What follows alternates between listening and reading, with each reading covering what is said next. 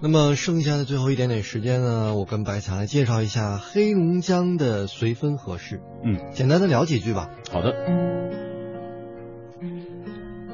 绥芬河呢，我相信可能台湾的民众啊不是特别的熟悉，但是呢黑呃这个黑绥芬河啊是在黑龙江省东南部的、呃、这个地区，是一座风光秀美的边境山城。哎，它与俄罗斯的远东发达的滨海边疆啊是接壤的。哎，您走在大街小巷，随处可见金发碧眼的俄罗斯人，还有商店、饭店里大多都会有俄文的标志。嗯。那么在最近一段时间呢，海峡两岸记者龙江行联合采访活动启动之后呢，十六位台湾记者、一名香港记者和十九位大陆记者呢，在八天的时间里走访了很多个城市，其中就包括我们今天要聊的这个绥芬河。那么同时要跟大家说一下的是呢，绥芬河还是一个移民城市，哦，在建这座城市的开始啊，人口只有一点五万人，很少很少。那么市民呢，来自祖国各地以及黑龙江。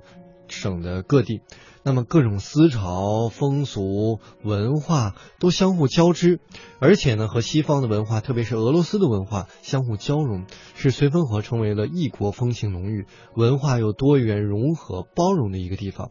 在这儿呢，道路的标志、还有商店的招牌、广告用语都是中俄的文版、中俄文版本。那么，商场、酒店、餐厅服务员俄语普及率。达到了百分之百！我天哪，太厉害了！百分之百！哎，我知道现在为什么有很多像我的父辈们，他们喜欢去这座城市，因为那时候他们都学过俄语。我妈妈还教过我一句什么“欧青哈拉少”，你好的意思 是不是？好像啊，这个我爱你叫加溜溜加干。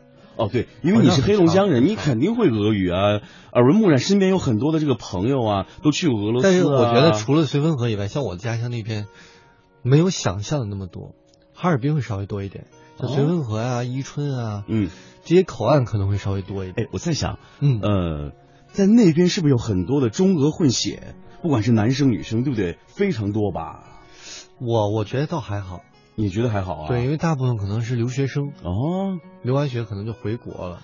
哎呀，所以没有给我们机会啊，没有机会创造这种跨国的爱恋的机会。要是有一个，真的蛮奇妙的。你看，生出一个孩子多可爱，多漂亮啊！男的一定是帅哥，女的一定是美女。但是当当地啊，黑龙江当地都流传一个说法，嗯，就是你看这个妙曼的俄罗斯美女，嗯，这个身材都特别的火辣，又高，嗯，啊，身材火辣，三围都特别棒啊。但是你要看那个俄罗斯大婶儿，就不一样了。所以这是一个很奇怪的现象，一旦结婚生子之后，这个就发起来了。呃，所以你要做好心理准备，爱他就要包容他一生一世，无论他以后身材火不火辣，你都要跟他白头到老，要有这个心理准备。哎，说完之后，现在呢，我我们大家要重新考虑一下这个跨国婚恋的这样一个问题了啊。